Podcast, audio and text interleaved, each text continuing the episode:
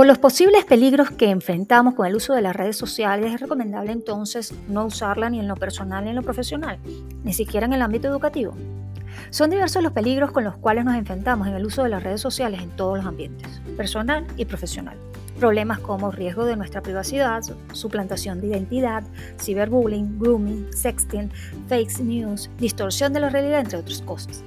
Llevar a las redes sociales a ambientes educativos enfrentarían los mismos problemas, sin embargo, creo que es una herramienta poderosa de comunicación, que usada correctamente podría tener un impacto académico grandioso.